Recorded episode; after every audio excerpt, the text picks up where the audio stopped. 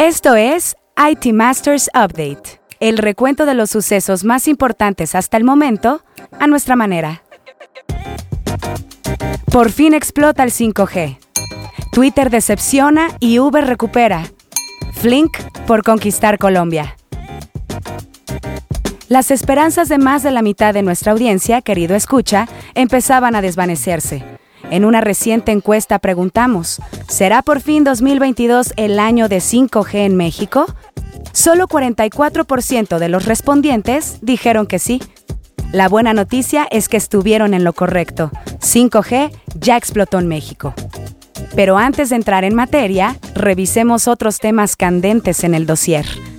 La plataforma de inversión Flink, dirigida por Sergio Jiménez, anunció que iniciará operaciones en Colombia a mediados de año. Creada inicialmente para ofrecer servicios de banca digital, dio un giro hacia el acceso al mercado de valores de Estados Unidos para pequeños inversionistas, ya que permite la compra de fracciones accionarias con un ticket de entrada de solo 30 pesos. De acuerdo con Jiménez, Flink añadirá otros instrumentos como bonos gubernamentales. Flink cuenta con 1.6 millones de suscriptores y apunta a alcanzar los 4 millones en 2022. Junto con otras fintech y los grandes jugadores de la industria financiera, Flink está trabajando con los reguladores para modernizar el sistema bancario. Uf, suerte con eso. En la gustada sección que esto y que lo otro, Twitter no alcanzó las estimaciones de ventas de Wall Street en los últimos tres meses del 2021 y anunció que tendrá pérdidas en el trimestre que está corriendo. Twitter dijo que había ganado 176 millones de dólares en ingresos netos, una disminución del 34% con respecto al año anterior. En cambio, Uber reportó 83% de aumento en ventas en el último trimestre del año pasado con respecto al año anterior, sumando 5.800 millones de dólares por arriba de las expectativas de los analistas. Clara muestra de un retorno después de la recesión obligada por las razones que todos conocemos. La compañía también registró su segundo trimestre rentable como empresa pública, al ganar 892 millones de dólares, en gran parte derivado de sus inversiones en Grab, la compañía de transporte del sudeste asiático que salió a bolsa en diciembre, y Aurora, la nueva empresa de vehículos autónomos. Es decir, de nuevas apuestas. Ahora sí, el tema candente de la semana.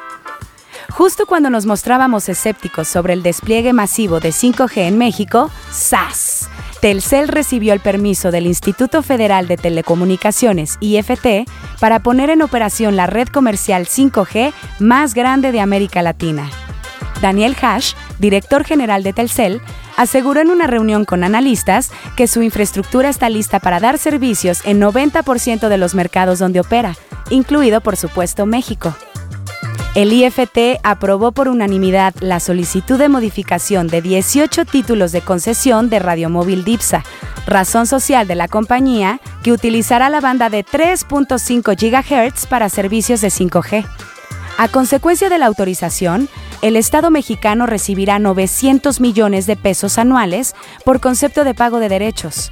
Se especula que tan pronto como el próximo 18 de febrero, Telcel podría ya empezar a inundar con 5G las principales ciudades del país, pues lleva varios meses en pruebas y en el despliegue de antenas.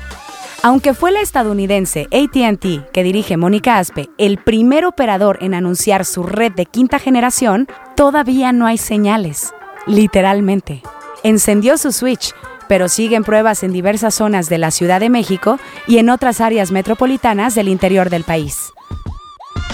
Esto fue IT Masters Update, porque su opinión es más valiosa cuando está bien informada. Tiene aquí una cita todos los lunes. Buen inicio de semana.